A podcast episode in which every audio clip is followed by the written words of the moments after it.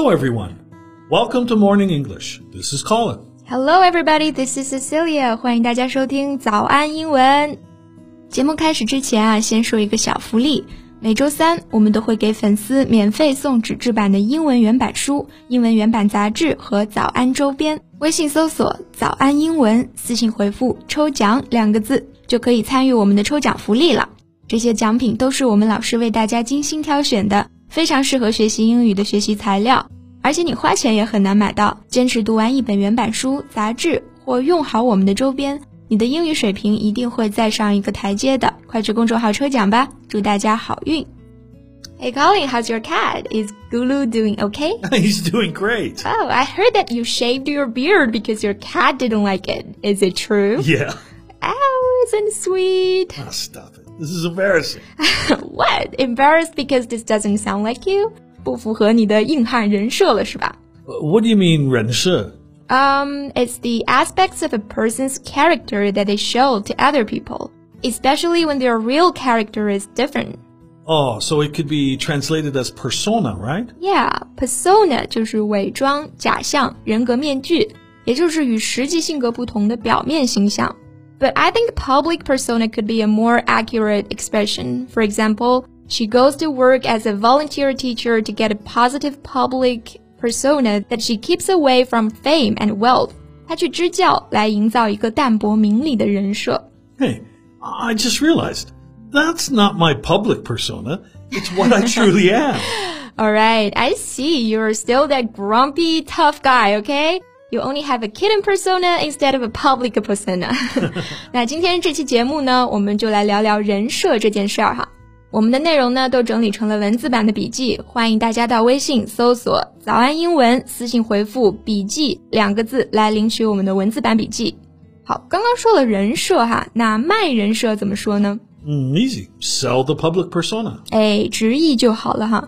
这里的 sell 是使某人接受、说服、推销的意思，那使别人接受你的人设。For example, he is trying to sell his public persona as a straight A student again. 那出现了第一个常用的人设了哈，就叫这个 straight A student，科科都连续得 A 的全优生，也就是学霸喽。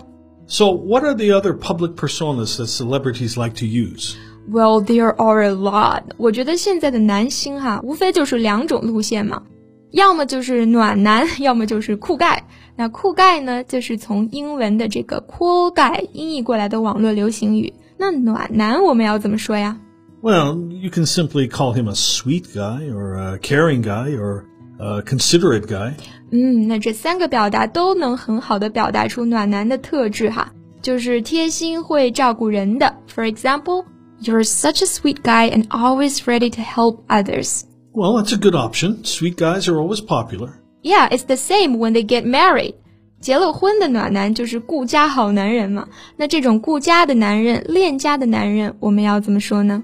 Ah, they are called family men. Ah, a family man.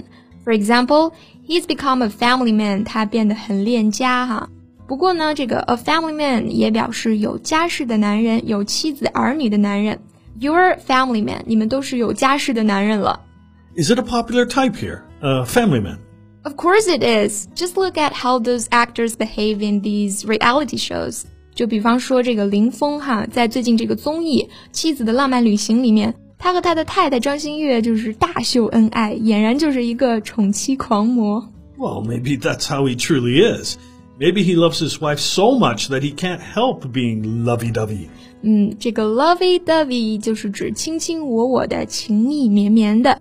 所以呢，be lovey-dovey 就是我们说的腻歪，或者说秀恩爱。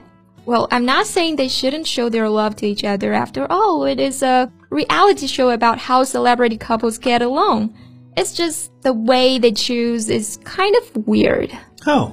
Because the wife is always crying and crying and complaining. According to the audience, it felt like she was exaggerating her emotional problems to gain attention and sympathy. 那一个人夸大自己的情绪问题，以在社交媒体上获得他人的同情或者关注，那这个行为俗称卖惨哈。哎，Colin，你知道卖惨用英文怎么说吗？Oh yeah, we have a specific word for that. Sad fishing. 啊，这个 fishing 含有试探、诱使的意思， 也就是用某人的 sad stories 来博得眼球，获取同情和关注。For example, I don't know if she really has a problem with her health. I think she's just sad fishing and wants attention. 嗯，我不知道她是不是真的有什么健康问题啊？我觉得她只是在卖惨，想引起注意。Okay, back to the husband. We've been talking about the wife. So, what did the husband do? Well, like I said, he was such a sweet guy in the show, so dedicated to his wife.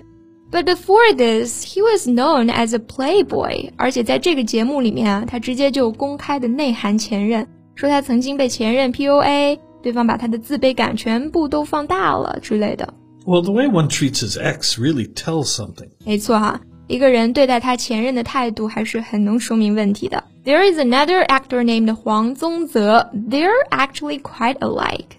You mean in the way they handle relationships? Yeah, 黄宗泽也有点这种走心又花心的感觉哈。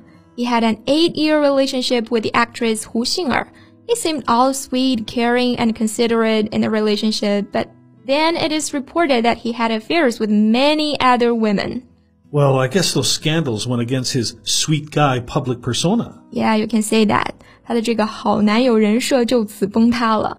那人设崩塌，我们可以用 go against 这个短语，它就表示违背，与某事不相符。For example, recent news goes against her talented woman public persona. 最近的新闻颠覆了她的这个才女人设。You know, we were talking about family men, and there is a more extreme situation. Men afraid of their wives. Oh, I know. You're talking about hand-packed husbands, right? Yeah, so you use henpecked to describe a man when you disapprove of the fact that his wife or another woman is always telling him what to do or telling him that he has done something wrong. 嗯，这个 hen 是指母鸡，那 peck 呢就是鸟类用嘴啄或者叮。henpecked 被母鸡啄，就表示受老婆虐待或者怕老婆。所以呢，a henpecked husband 指的就是这种怕老婆的人，和中文的妻管严类似哈。For example, he never does anything without asking his wife first. He is a completely henpecked husband. 嗯，我还真没有注意到有没有明星卖这种剧内的人设啊，说不定也有人好这一口。So we've been talking of men mostly. How about women? Well, I've found that a lot of actresses like to make people believe they are foodies. 我首先想到的就是这种吃货人设。那 food 后面加上 i e 就变成了热爱美食的人。也就是我们说的吃货了。Uh, don't get it. Why bother? I don't care how much actresses eat at all. Well, I guess they want to come across as pretty without effort, you know. Like, I ate so much, but I'm still so pretty. Oh my god, I'll never understand women. Okay, that's all for our show today. 今天的节目就到这里啦。最后再提醒大家一下，我们今天所有的内容都整理成了文字版的笔记， 欢迎大家到微信搜索“早安英文”，私信回复“笔记”两个字来领取我们的文字版笔记。 So thanks for listening. This is Colin. This is Cecilia. See you next time. Bye.